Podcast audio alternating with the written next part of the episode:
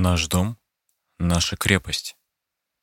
Однако иногда он таит в себе опасности, способные оборвать жизнь ни одного человека. Дело Хинтеркайфик.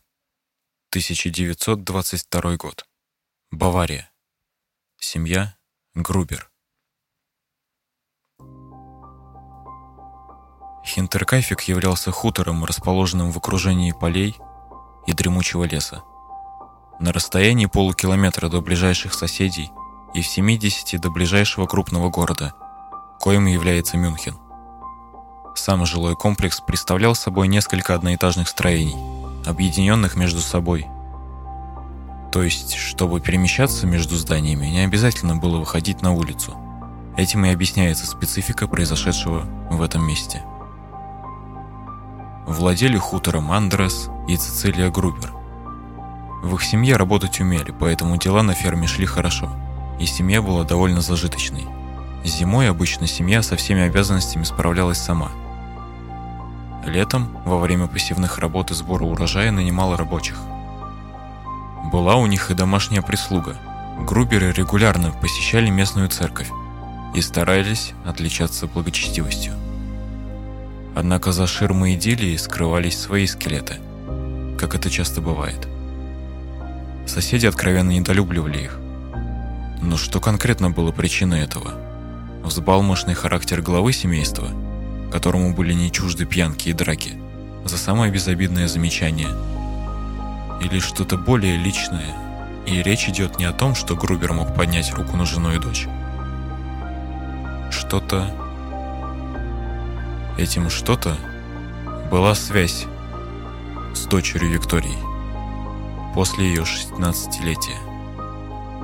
В свое время Андреас женился на женщине старше его на 5 лет, не особо привлекательной вдове, у которой в наследство была ферма от первого брака.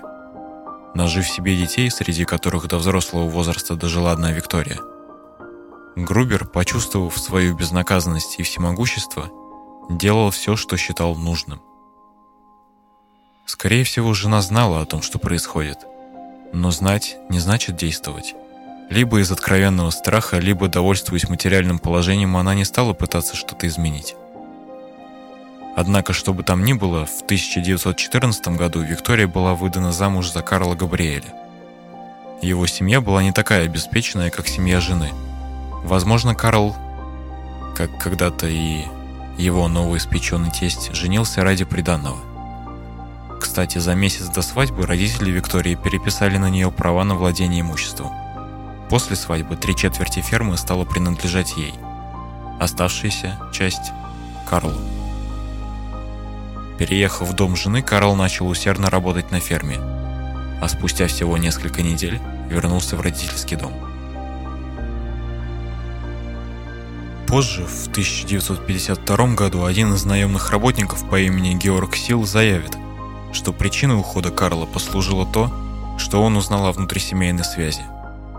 Собирался ли мужчина официально оформлять развод или нет, этого мы не узнаем, поскольку Карл ушел добровольцем на фронта Первой мировой.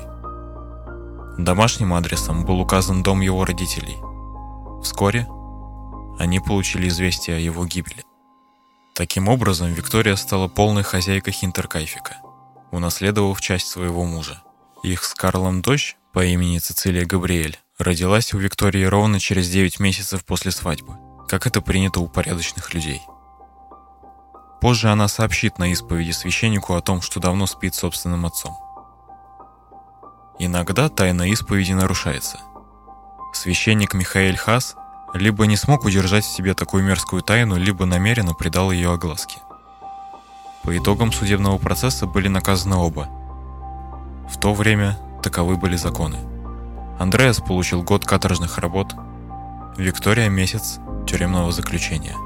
Но образ жизни этой семьи не изменила ни тюрьма, ни каторга. Все продолжилось после возвращения Андреаса. В 1918 году к Виктории посватался весьма зажиточный сосед, весьма уважаемый в их округе Лоренс Шлиттенбауэр.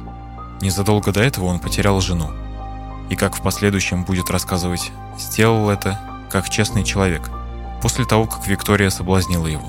К этому моменту Виктория уже ждала ребенка, Роды вне брака в те годы окончательно бы поставили крест на девушке, а Лоренсу нужна была хозяйка. Но несмотря на это, Андреас наотрез отказался отдавать дочь замуж. Поговаривали, что Виктория коварным образом своротила невинного 40-летнего вдовца, уже будучи беременной, чтобы прикрыть грех. Что Лоренсу нужна была не сама Виктория, а ее приданное, что Грубер, отказывая потенциальному жениху дочери, утверждал, что и сам прекрасно может приласкать дочерку. А когда у Виктории родился сын, слабенький и болезненный мальчик Йозеф, который за неполные три года своей жизни так практически и не вырос. Тогда односельчане Груберов окончательно убедили друг друга в том, что мальчик – плод кровосмесительной связи. Интересно то, что Лоренс свое отцовство все же признал и обязался выплачивать на содержание Йозефа алименты. Впрочем, выплачивал он их недолго. Здесь явно живет привидение. История, благодаря которой прославилась эта ферма, начинается с ухода горничной Груберов. Знакомым она рассказывала, что, во-первых, видела своего хозяина ночью на сеновале. И он был не один, а с дочерью. И занимались они не тем, чем отцы с дочерьми заниматься должны. А во-вторых, в этом ужасном доме творится странное. Там явно присутствует кто-то еще. Затем Виктория сообщила отцу, что видела возле хутора незнакомца, который пристально наблюдал за нею. Андреаса известие не встревожило. Он и сам замечал какого-то мужчину, расхаживающего неподалеку. Но особо не удивился. Мало ли кто ходит вокруг. 29 марта 22 года Андреас обнаружил, что кто-то пробрался на хутор. Были две пары следов на снегу, которые вели из леса к постройкам. Был свет от факелов неподалеку от дома. Слышался шум на чердаке. На лицо были следы взлома. Андреас, осмотрев ферму, не нашел ни незваных гостей, ни каких-либо следов. Ни в доме, ни на всем хуторе ничего из ценных вещей не пропало. Нашлась, впрочем, мюнхенская газета, которую никто в доме бы не выписывал. И куда-то затерялись ключи от усадьбы. Соседи, которым Андреас все это рассказал, посоветовали ему обратиться в полицию. Однако не слишком удивились, когда тот наотрез отказался. Господин Грубер предпочитал не доверять никому, даже полиции. 31 марта в Хинтеркайфик прибыла новая горничная. Весьма необычная особа по имени Мария Баумгартнер. Одна нога у нее была короче другой от рождения, что сказывалось на ее походке – Косые взгляды и шутки в свой адрес женщина воспринимала крайне болезненно. Реагировала на них агрессивно, из-за чего и потеряла предыдущее место работы. А уже на следующий день, 1 апреля 1922 года, восьмилетняя Цицилия Габриэль не пришла в школу. Это никого не встревожило – не обеспокоились местные жители и тогда, когда 2 апреля в воскресенье семейство из Хинтеркайфика не явилось в церковь. Соседи замечали, что на хуторе есть люди. Трубы дымят, окна светятся. Правда, почтальону приходилось бросать корреспонденцию в окно, ему никто не открывал. Но и это никого не удивило. Груберы славились своей нелюдимостью. Не удивился и мастер по ремонту двигателей – которому утром 4 апреля обитатели хутора не открыли дверь, несмотря на предварительную договоренность. Он не стал теряться и попросту отправился в пристройку и принялся за починку двигателя в одиночку. А затем отчитался о проделанной работе Лоренсу Шлиттенбауэру. Он первый заподозрил неладное. Как же так? Почему хутор пуст? И отправился туда, прихватив с собой четырех человек. В ходе обхода визитеры обнаружили следующее – Тела Андреаса и Цицилии Грубер, Виктории Габриэль и ее дочери, восьмилетней Цицилии Габриэль. Они были свалены в сарае с разможженными головами. В спальне горничной находилось тело Марии Баумгартнер, а мертвый Йозеф лежал у себя в детской, в маленькой коляске, из которой так и не вырос. Тем же вечером на хутор прибыла полиция – Расследование. Место убийства выглядело крайне странно и необычно. Несмотря на насильственную смерть хозяев, в доме царил порядок. Следы от взлома, борьбы или кражи отсутствовали. Тогда, в 1922 году, полиция Мюнхена не составила детального акта осмотра места происшествия. Все наблюдения описали поверхностно. Было очевидно, что убийство произошло не с целью ограбления. Андреас Грубер не доверял банкам и хранил все свои сбережения в усадьбе, в различных тайниках. Во время обыска там обнаружились даже довоенная валюта и просроченные векселя, о чем знали все местные. Сумма сбережений размером в 1880 золотых марок была найдена нетронутой вместе с кипой облигаций в копилке Андреаса на видном месте в комоде. Там же находилась шкатулка с немногочисленными золотыми украшениями. В детской прямо на кровати лежал нетронутый открытый кошелек. Тем не менее, в полицейских отчетах именно ограбление было названо самой вероятной причиной убийства. Потому как никто не знал, сколько именно денег хранил Андреас. Полиция предположила, что какую-то часть нападавший все же забрал с собой. Осмотр проходил поздно вечером, и из-за этого получился беглым. Следующий начался 5 апреля, примерно в 6 часов утра. Осмотр тел показал, что преступление произошло тогда, когда семья готовилась ко сну. Андреас был одет лишь в кальсоны и рубашку. Цицилия-младшая в ночную сорочку. Лишь Виктория с матерью имели на себе повседневную одежду. Мария Баумгартнер также была одета в верхнюю одежду. Рядом с ее телом нашли нераспакованную сумку с личными вещами – все шестеро были убиты на том же месте, где их и нашли. Ряд кровавых брызг и человеческих следов вел из сарая в дом. На кухню, затем в комнату, горничную и в детскую. Полиция в дальнейшем установила на основе следов, что преступник носил грубые мужские ботинки, и что именно он оставлял кровавые брызги при передвижении. Следственные эксперименты показали, что крики в сарае не могли быть слышны ни в одной из комнат усадьбы. На следующий день в усадьбу прибыли два кинолога с поисковыми собаками. Собаки нашли след преступника в доме, но возле кромки леса потеряли его. Обыск местности вокруг результатов не дал. Шпиц Груберов был найден привязанным к конюшне. Он был жив, но слегка избит. Скотт также был заперт в своем помещении. Чтобы животные не кричали от голода, преступник рассыпал по полу корм, но навоз не убирал. Дальнейший осмотр нежилых помещений усадьбы показал, что преступник жил в Хинтеркайфике несколько суток после убийства, а возможно обитал там и накануне. Ему сыграл на руку тот факт, что вся усадьба представляла собой одно сплошное здание. Это объясняло, почему преступник не был замечен соседями.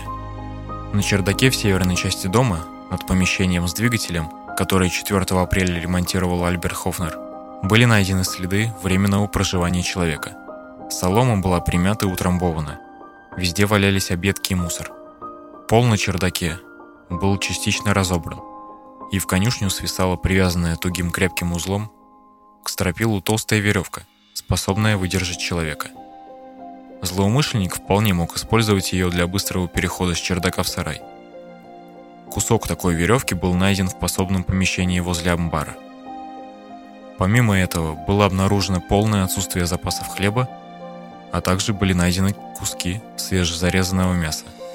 6 апреля из Нойберга в усадьбу прибыли судмедэксперт Йоган Баптистау Мюллер и помощник по правовым вопросам Генрих Ней. На импровизированном операционном столе под открытым небом они провели вскрытие тел. Результаты аутопсии следующие. Цицилия Габриэль, 7 лет. Череп разбит накрест несколькими ударами острым, тяжелым предметом. На шее несколько поперечных ран, вызывающих обильное кровотечение. На щеке справа от носа странное круглое ранение, оставленное неизвестным предметом. Подбородок разбит тупым, твердым орудием. На шее кровавые следы одесских пальчиков, оставленные, очевидно, самой Цицилией в попытке зажать кровоточащие раны. В руке крепко зажат пучок вырванных волос, которые, как позже было установлено, принадлежали Виктории. А у Мюллер пришел к выводу, что в течение какого-то времени после получения ран девочка еще была жива и вполне могла выжить, если бы вовремя получила соответствующую помощь. Цицилия Грубер, 72 года. Череп имеет множественные переломы и 7 ран от острого тяжелого предмета на правой стороне. Виктория Габриэль, 35 лет. Правая сторона лица разбита тупым предметом, На черепе найдено 9 крестообразных ран. На шее – следы удушения. Мария Баумгартнер, 44 года. На затылке глубокие следы ран от крестовых ударов, 4 сантиметра. По височной части головы с правой стороны был нанесен массивный удар. Йозеф, 2 года. Два сильнейших рубящих удара в височную область головы. Андреас Грубер, 63 года. Правая половина лица полностью рассечена глубоким рубящим ударом. Поскольку тела были свалены у порога сарая, а проход в сарай имел небольшую ширину, вряд ли дававшую возможность прохода через него сразу нескольких человек, полиция пришла к выводу, что убийца каким-то образом по одному заманил всех четверых в сарай – Экспертиза показала, что Мария и Йозеф были убиты самыми последними. Возможно, они не входили в планы убийцы и были расценены им как лишние свидетели. Сначала считалось, что преступление было совершено с помощью кирки Андреаса, найденной прислоненной к скотным яслям.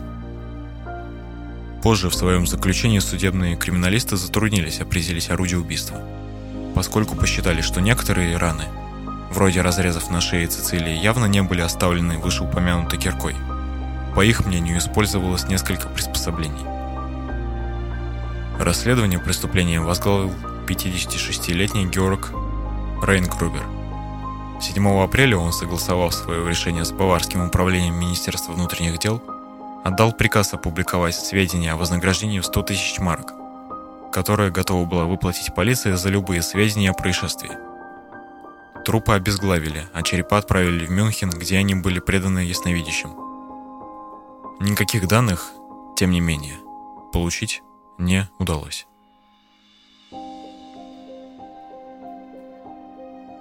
Список подозреваемых. Среди основных подозреваемых значился Лоренс Шлиттенбауэр. Его мотивом могла быть месть за нанесенное оскорбление или нежелание выплачивать алименты. У него не было подтвержденного алиби на ночь с 31 марта по 1 апреля. По первоначальным показаниям, в тот вечер он сказал домочадцам, что будет ночевать в сарае. Однако подтвердить, действительно ли он провел там ночь, никто не мог. В 1930 году вторая жена Лоренса неожиданно поменяла показания и заявила, что ту ночь они провели вместе. В свою очередь, сам Шлиттенбауэр немного нарушил работу полиции – Обнаружив убитых в сарае, Лоренс, как он позже пояснил полиции, поменял местоположение тела Андреаса и Виктории. Свои действия он объяснил испугом того, что среди тел мог лежать его сын Йозеф. Он подтвердил, что в процессе поиска перевернул тело Андреаса на спину. В результате осталось доподлинно неизвестно, в каком порядке тела были свалены в кучу, и, соответственно, было невозможно установить, в каком порядке жертвы были убиты. Мотивация действий Шлиттенбауэра вызывает сомнения. Во-первых, хотя он и признал Йозефа, но явно не питал к нему нежных чувств. Во-вторых, присутствовавший тогда в сарае с Лоренсом сосед Груберов Георг Зигл утверждал, что ему показалось, будто Шлиттенбауэр не был шокирован. Зигл заявил полиции, что действия Лоренса были очень уверенными и что он намеренно передвинул тела. Впоследствии Зигл даже уговаривал сына Шлиттенбауэра дать показания против своего отца. За что Шлиттенбауэр подал на него жалобу в суд. Поскольку вина Лоренса в убийстве так никогда и не была доказана, суд взыскал с Зигла штраф за клевету в размере 40 марок. В 1925 году местный учитель Ганс Иблагер столкнулся со Шлиттенбауэром возле руин бывшей усадьбы – с его слов Шлиттенбауэр тогда заявил ему о предполагаемой попытке преступника закопать тела на месте их обнаружения. Но это было невозможно из-за состояния почвы. Сам Лоренс и другие свидетели о подобном до этого никогда не говорили.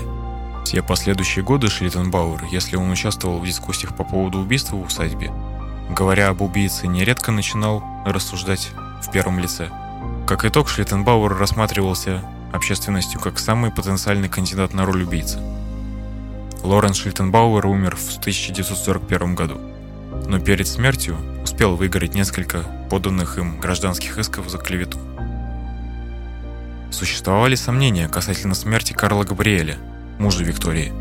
Утверждалось, что он был убит во французских окопах в 1914 году.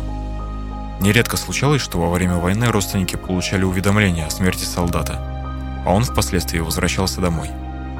Тело Габриэля не было найдено, но большинство его однополчан подтвердили, что видели момент его смерти и писали об этом в докладах полиции. После окончания Второй мировой войны несколько вернувшихся досрочно из советского плена репатриатов из района Шробенхаузен независимо друг от друга заявили, что их отправку домой организовал некий советский офицер, который хорошо говорил по-немецки и с баварским акцентом. Этот же офицер, с их слов, прямо сказал им, что это он убил людей в Хинтеркайфике.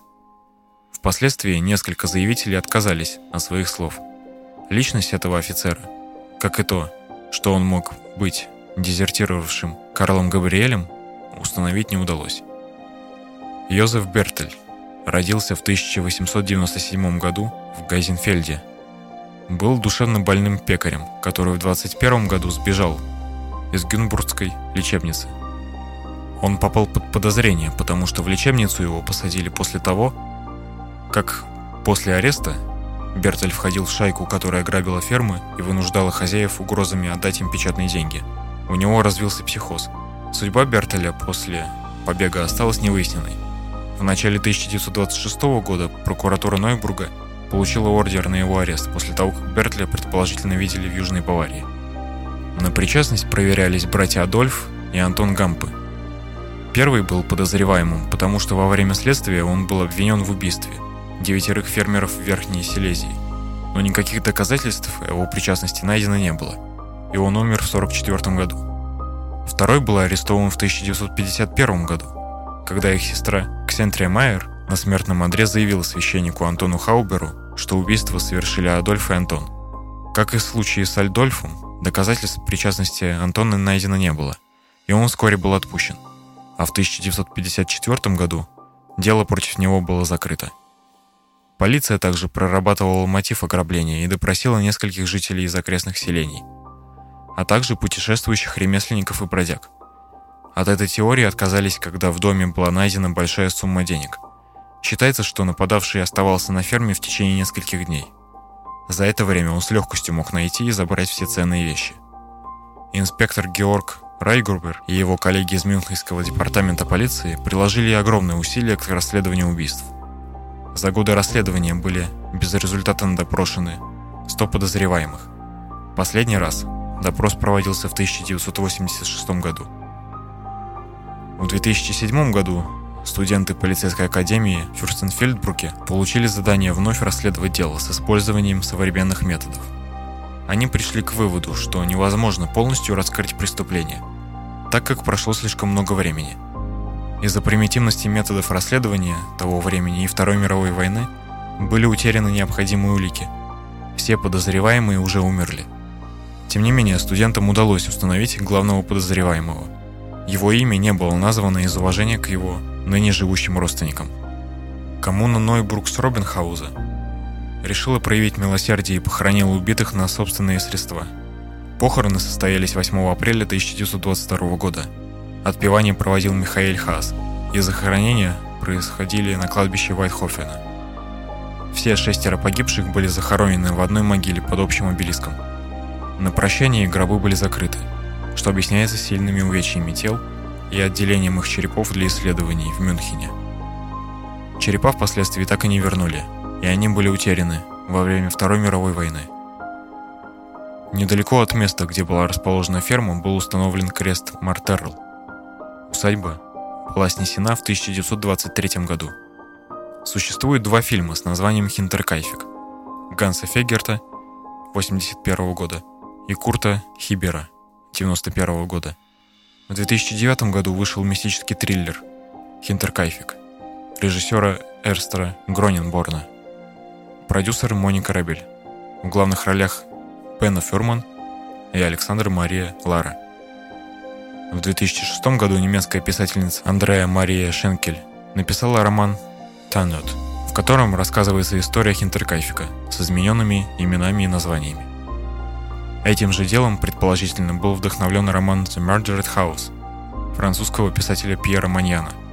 В этой книге младшая жертва боя не выживает и возвращается на ферму взрослый, чтобы расследовать преступление. Мюнхенский журналист Петер Лейшнер Написал две книги с названием «Хинтеркайфик».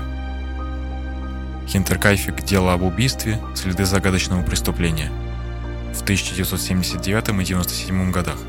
Вторая книга является продолжением первой. В этих книгах автор цитирует оригинальные полицейские документы. В 2018 году делу был посвящен эпизод сериала «Лор». Обстоятельства убийства подробно описываются в главе 9 романа «Июнь» Дмитрия Быкова. «Наш дом. Наша крепость». Однако, иногда